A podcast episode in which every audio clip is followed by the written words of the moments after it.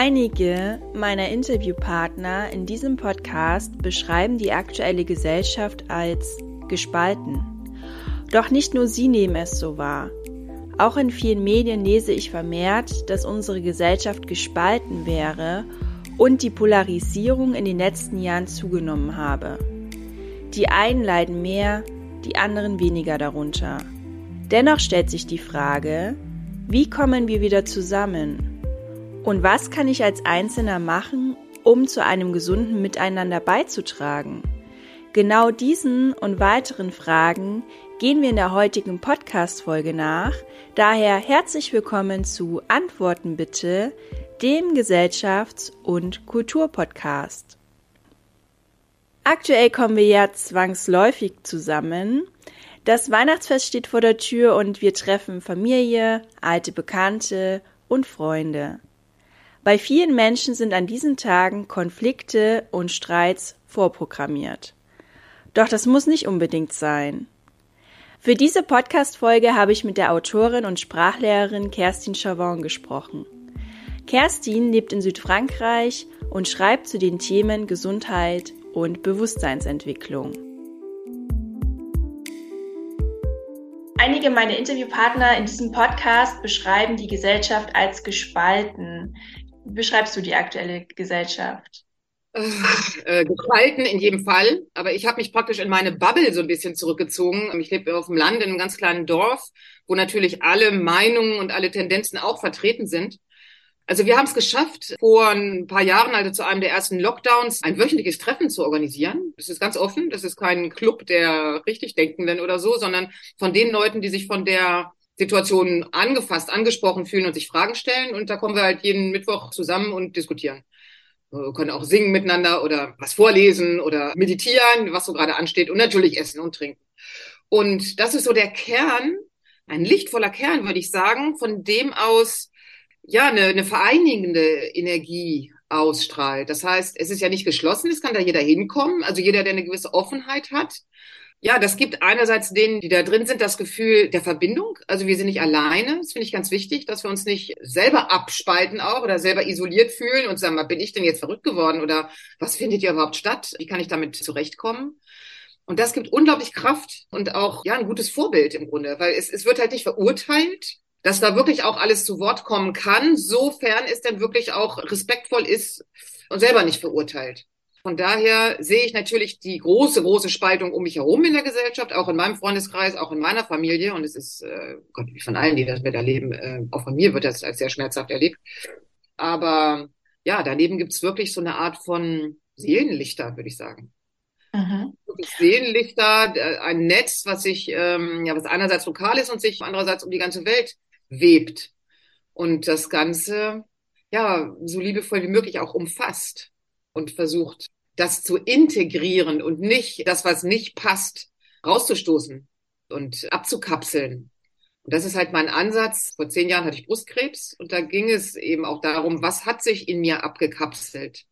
Das, was sich abkapselt, womit wir nicht mehr kommunizieren oder was aufgehört hat, mit uns zu kommunizieren, das macht uns krank.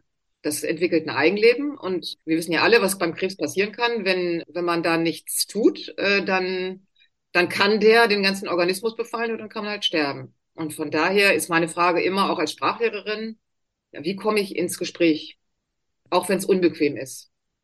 Und das ist halt der große Seiltanzakt. Ja, inwiefern kann ich es auch sagen? Inwiefern, es ist ja auch sehr unbequem teilweise. Also man macht sich einerseits selber unbeliebt, dann auch sein Bedürfnis irgendwie zu gefallen und äh, ganz geschmeidig zu sein, irgendwie, dass man damit zurechtkommen muss, dass das vielleicht mal nicht erfüllt wird und andererseits aber auch das ähm, den anderen nicht in seiner bequemen Lage zu lassen, sondern auch so ein Stück weit zu triggern irgendwie. Und wie weit kann ich da gehen? Das ist halt so die ganz große Frage. Ja, dass da nichts zerstört, nicht mehr zerstört wird, als, als geheilt wird letztendlich.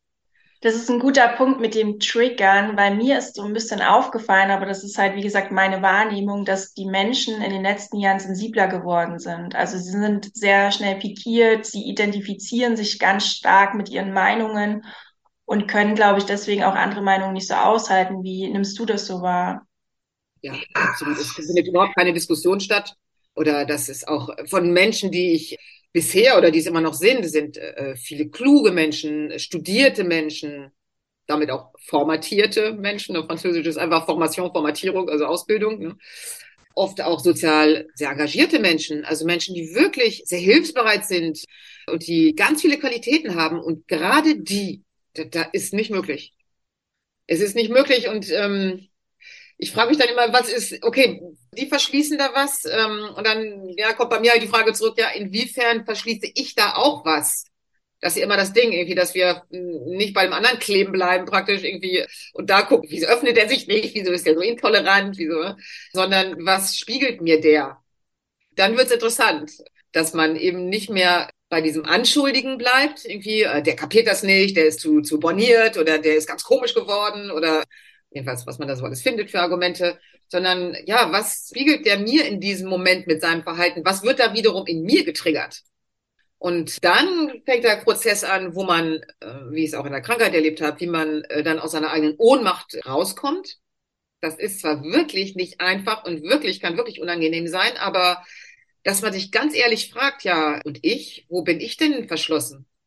Wo bin ich denn überheblich? Wo bin ich denn intolerant? Was will ich denn nicht hören? Wo bin ich denn nicht liebevoll oder respektvoll oder wie auch immer alles das, was ich dem anderen vorwerfe? Und zwangsläufig haben wir das auch in uns, denn sonst würde es uns nicht begegnen.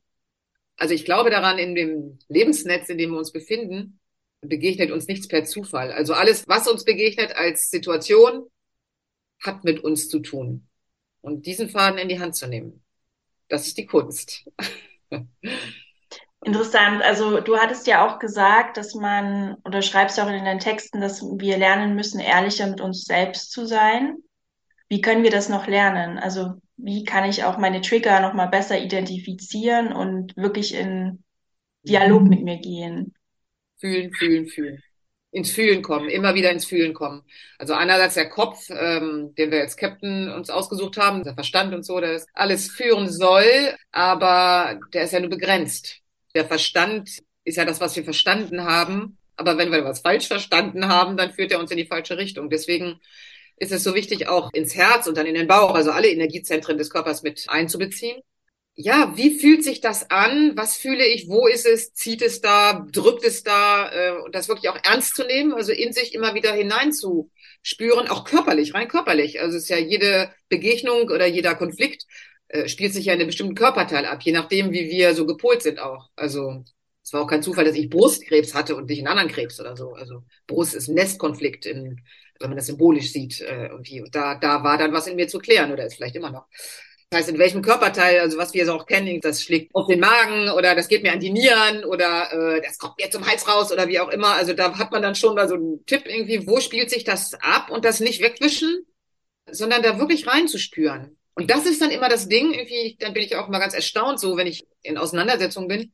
Ab dem Moment, wo das wahrgenommen wird, wahrgenommen, wo es angehört wird, dann ist das Problem schon fast gelöst. Da muss man gar nicht mehr, also in dem Moment, wo ich das Gefühl habe, der andere, ob das nun Mensch ist oder ob das etwas in mir selbst ist, ein Gefühl in mir selbst oder eine Bewegung in mir selbst, in dem Moment, wo ich sage, okay, ja, ich, ich höre dich, ich sehe dich, keine Ahnung, wie wir das jetzt, was wir da jetzt machen können, aber echt, ich habe es gesehen. Und dann ist ein großer Teil des Problems löst sich auf. Wir müssen da gar nicht viel machen. Wir denken ja immer, wir müssen irgendwie ganz viele Werkzeuge haben und ganz viel, das ist ja unsere Technik auch. Also deswegen die Technologie, die sich ja wahnsinnig entwickelt hat und äh, alles, alles Menschliche praktisch dahinter zurücksteht ja auch. Das ist ja die große Gefahr, die ich auch sehe in der gesellschaftlichen Entwicklung des Transhumanismus. Das über den Menschen hinaus. Wir brauchen ja gar nicht mehr den Menschen. Und dass wir praktisch das Werkzeug zum Meister gemacht haben und gar nicht gemerkt haben, wer wir selber dabei. Also dass wir, wir sind das. Wir mit unserer Fähigkeit, ja zu sagen zu uns, uns anzunehmen, das einfach zu akzeptieren, was da ist und das ist ja immer das Schwierigste. Wir wollen ja wirklich dann immer machen, machen, machen und, ähm, und uns dann helfen lassen. Und wenn ich es nicht schaffe, dann muss da jemand anders her und dann kommen Experten. Und dann haben wir uns diese Expertengesellschaft auch aufgebaut, in der wir uns gar nicht mehr selber vertrauen, sondern andere lösen unsere Probleme. Ich bin hier das arme Opfer und ich warte auf den Retter und irgendwo ist dann auch ein Täter. Einer, der ist der Böse und auf den wird dann mit dem Finger gezeigt. So.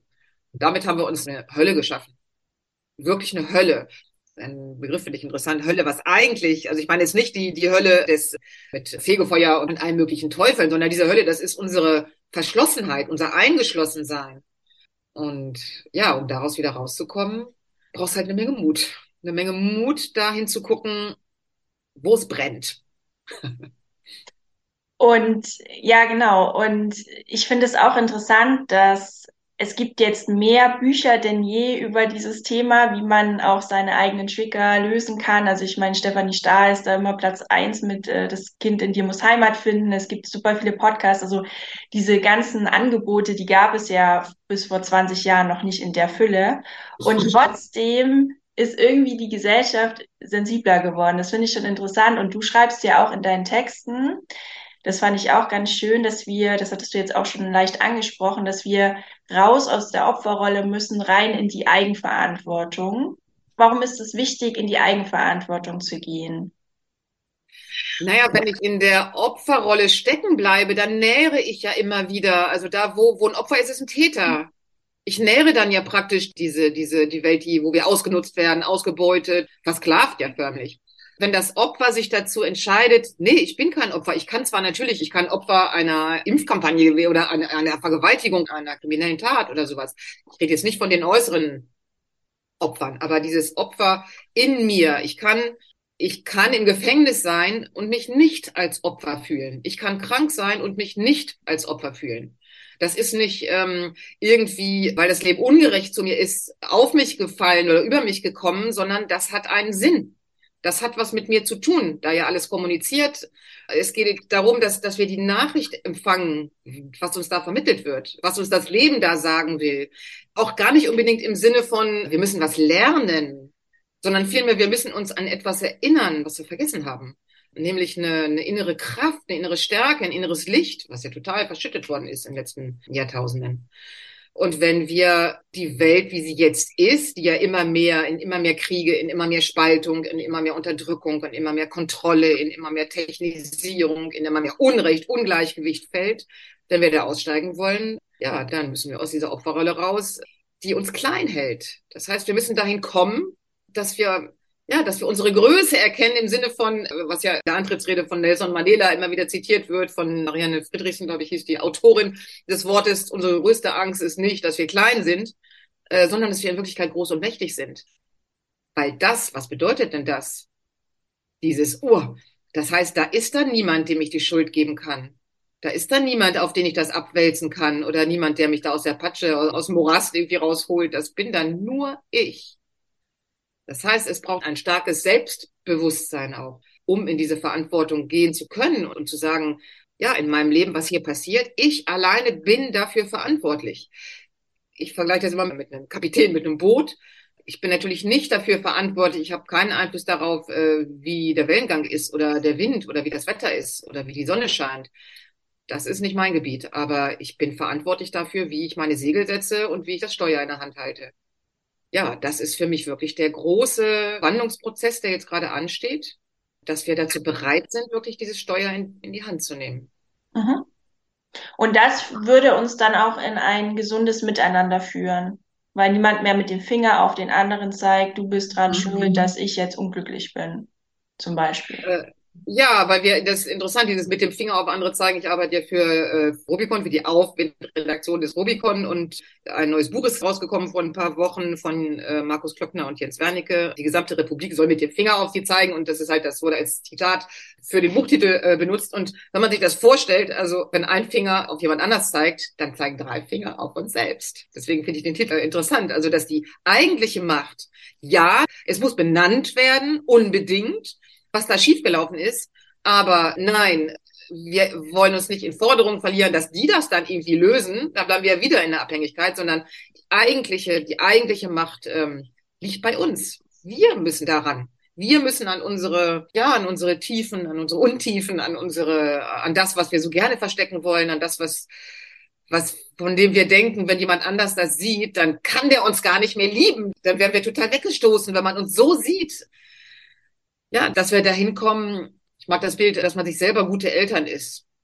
Ist ja ganz viel in der Kindheit angelegt auch. Erwachsen werden, also Verantwortung übernehmen, bedeutet für mich, dass ich mir selber eine gute Mutter und ein guter Vater bin. Dass ich selber mein inneres Kind annehme und das nicht von anderen erwarte.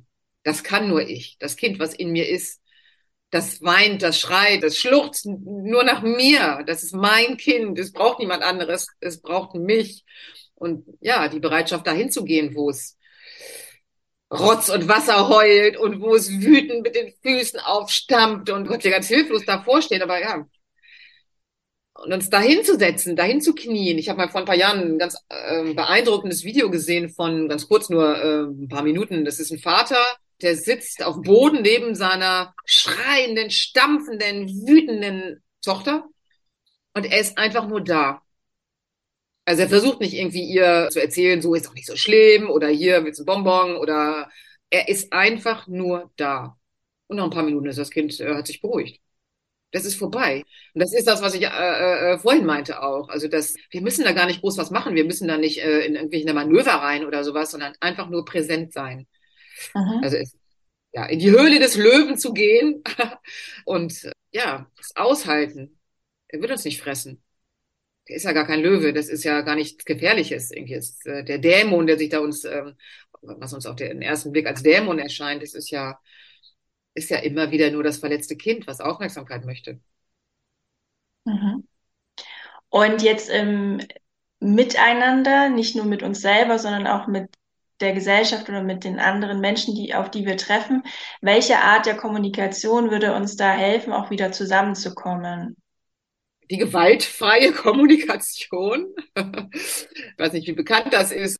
Im Grunde ist es ganz einfach, also es ist nach Marshall Rosenberg. Das heißt, ich spreche, anstatt den anderen zu beschuldigen, also ob er nun ist, privat oder, oder in, in größeren Runden, ich spreche grundsätzlich von mir. Ich spreche nicht von dem anderen. Ich spreche davon, was ich wahrnehme. So stellt sich die Situation für mich dar. Dann, was fühle ich? Wie fühle ich mich dabei? Was löst das aus für ein Gefühl? Und dann kommen wir wieder, weil diese Gefühle von Angst und Wut und äh, Trauer und sowas, die Gefühle kennen wir ja alle. Das heißt, es ist grundsätzlich was, was uns das Verständnis miteinander bringt. Ja, natürlich. Ich bin auch wütend, wenn ich Unrecht sehe. Du auch? Ja, natürlich. Da sind wir, da finden wir einen Punkt, in dem es zusammen ist. Und dann von seinen Bedürfnissen. Und auch die Bedürfnisse, auch von denen, die haben wir ja alle, grosso modo dieselben Bedürfnisse. Wir alle brauchen Dach über dem Kopf, also von den Grundbedürfnissen. Wir alle wollen uns sicher fühlen. Wir alle wollen uns angenommen fühlen. Wir alle möchten, dass man uns zuhört, dass man uns ernst nimmt, dass man uns respektiert. Und da ist auch wieder, das ist der zweite Punkt. Also in unseren Gefühlen und in unseren Bedürfnissen da sind wir eins. Das, da sind wir, wir wollen ja alle dasselbe, wir wollen ja alle Frieden. Und wenn uns das klar wird, ich habe recht, du hast recht, wir, also im Grunde, das kann von uns Recht oder Unrecht, also wir alle haben Recht. Und wenn wir das begreifen, dass wir da gar nicht so verschieden sind, dass wir nur verschiedene Wege gewählt haben, dann können wir in was kommen, was die gewaltfreie Kommunikation vorschlägt, was kein fauler Kompromiss ist, sondern eine wirkliche Einigung. Ja, was machen wir nun damit? Also im Einbezug der Gefühle und Bedürfnisse eines jeden und was kann daraus entstehen? Und das dauert natürlich, also es ist nicht mal so eben gemacht. Das setzt voraus, dass wir Gesprächsrunden bilden, also das, was ich eingangs sagte, auch zu dieser Mittwochsrunde, also das geht da auch mal hoch her, also da sind wir uns durchaus nicht immer einig, aber wohlgesonnen, dieses unbedingte Wertschätzen des anderen. Also wir sind nicht unsere Meinung, das heißt, jemand kann wirklich ähm, auch mal total daneben liegen, das stellt ihn als Mensch aber nicht in Frage. Also die Würde des Menschen ist unantastbar, was auch immer man sagt und was auch immer man tut. Ja, man ist Mensch. Dass wir uns nicht selber entmenschlichen. Und das ist ja auch das Erschreckende, was hier gerade stattfindet. Auf beiden Seiten auch. Wirklich, oder auf allen Seiten im Grunde, dass wir, ja, dass wir uns alle wirklich, wo auch immer wir stehen, die Frage stellen sollten, oder das ins Herz führen sollten, die Würde des Menschen, der erste Grundsatz unseres Grundgesetzes. Die Würde des Menschen ist unantastbar. Lebe ich das wirklich? Und ab da, dass wir uns dann wirklich Zeit nehmen. Früher die Urvölker, da sammelte man sich ums Feuer herum, um, um Baum herum. Ting-Plätze hießen die, nicht Think-Tanks, sondern Ting-Plätze, auf denen man einmal pro Woche oder dann, wenn es nötig war oder wie auch immer, äh, zusammenkam. Und da durften die Menschen zu Wort kommen. Und dann wurde nach einem gemeinsamen Konsens gesucht. Und da blieb auch dann die Verantwortung bei jedem Einzelnen. Das wurde dann nicht abgegeben, irgendwie, dass, ja, dass jeder Einzelne dann auch zu seiner Entscheidung und zu seinem Wort steht. Und das braucht Zeit. Das braucht wirklich auch eine Reife, eine gewisse Reife. Ähm, das braucht Zeit und das braucht ähm, den Mut, ja, nicht auf halbem Weg aufzugeben, irgendwie den Mut auch zu stolpern und zu fallen und sich da zu irren. Und es sind ja ganz viele gute Initiativen, die sich in den letzten Jahren gebildet haben, auch wieder zerbrochen an genau dieser Konfliktunfähigkeit im Grunde. Ja, und dass wir da nicht, ja, nicht aufgeben und immer wieder, okay, hat nicht geklappt, aber dann gucke ich mir ein Kind an, was laufen lernt, äh, wie viel Mal stürzt das, wie viel Mal muss das fallen, um dann auf sicheren Beinen zu stehen. Dass wir uns diese Zeit geben auch. Mhm. Genau, du hattest ja gerade gesagt, wie wir da besser zusammenkommen können. Was mache ich denn, wenn mein Gesprächspartner komplett auf Stur schaltet und mich eben nicht verstehen möchte und auf seine Meinung einfach beharrt und einfach nicht in dieses Verständnis, in die Wertschätzung und in diese gewaltfreie Kommunikation geht. Ja, da kann ich dann mit ihm praktisch direkt nichts mehr machen. Also ist meine Erfahrung. Kann mir die Zähne ausbeißen. Also in Beziehungen kenne ich das besonders gut. Es führt wirklich zu nichts.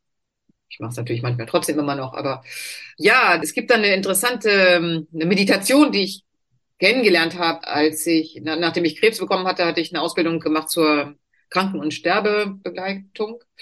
Der Verein damals hieß Tonglen und Tonglen bedeutet geben und nehmen und ist eine tibetische Meditation, in der es darum geht, dass also wenn jemand krank ist oder sterbend ist, die sind ja auch gar nicht mehr ansprechbar unbedingt. Also was eben die Frage, was mache ich dann, wenn jemand ja nicht mehr ansprechbar ist, in welcher Form auch immer.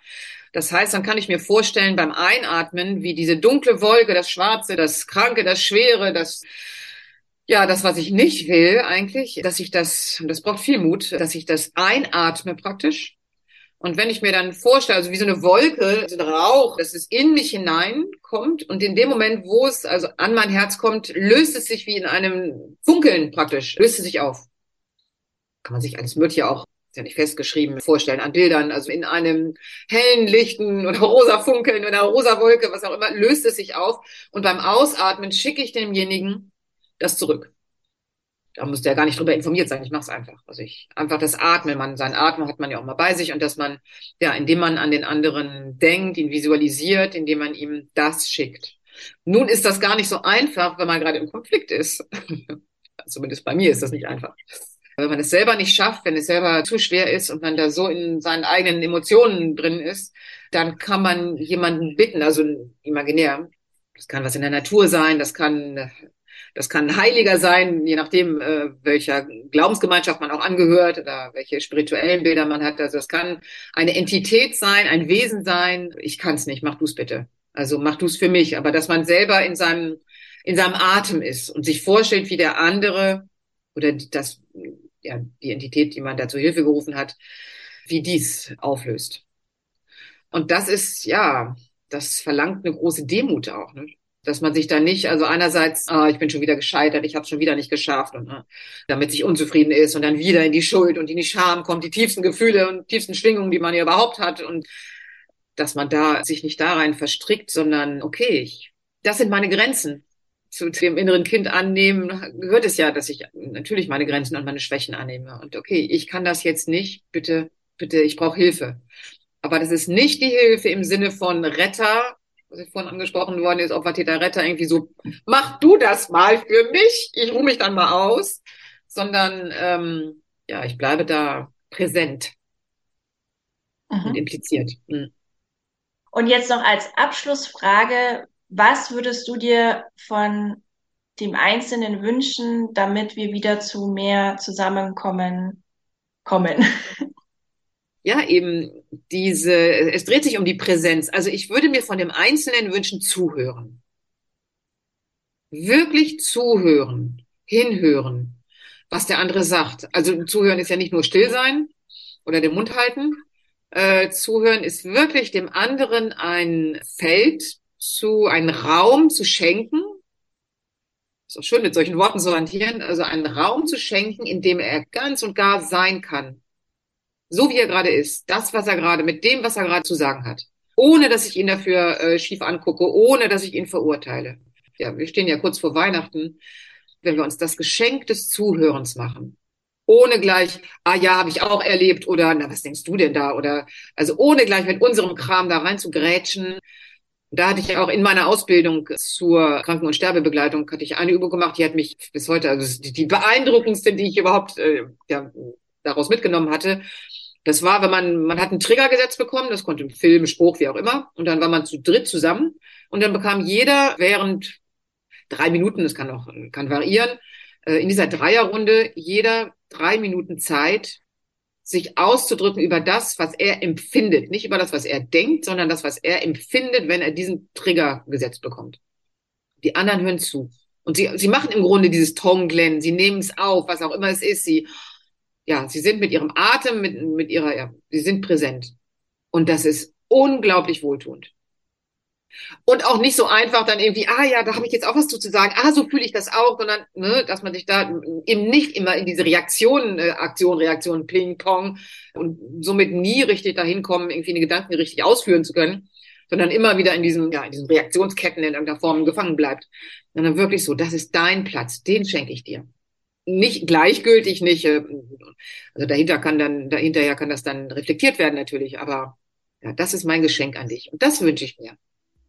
Im Grunde wünsche ich mir das, was du gerade tust, weil das ist, das ist total angenehm für mich, äh, auch zu wissen, ja, dass da, dass da jemand ist, der, der reden lässt. äh, das, das macht so glücklich, das macht so frei, das macht so vertrauensvoll. Ja. Vielen Dank dir. Ja, danke dir. Und das war Kerstin Chavon, Autorin und Sprachlehrerin.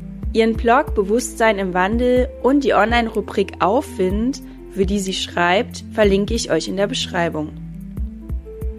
Für ein gesundes Miteinander kann ein Leitmotiv lauten. Wir sind uns einig in unserer Uneinigkeit. Wir akzeptieren, dass wir Menschen unterschiedlich ticken und jeder seine eigene Wahrheit im Kopf hat. Schließlich sind wir geprägt von unseren individuellen Erfahrungen und nehmen die Realität unterschiedlich wahr. Es gibt also kein richtig oder falsch. Jeder handelt aus seiner besten Möglichkeit heraus. Wenn wir das verstehen, dann nehmen wir die Dinge nicht mehr persönlich und verurteilen den anderen nicht. So, das war's dann also heute von mir und dem Podcast Antworten bitte. Ich wünsche euch ein schönes Weihnachtsfest und einen guten Rutsch ins neue Jahr. Abonniert weiterhin meinen Podcast und kontaktiert mich mit Themenvorschlägen oder auch mit Feedback bei Instagram oder auch per Mail. Die Kontaktdaten findet ihr wie immer in der Beschreibung. Bye bye, haut rein und habt noch einen gesegneten Tag.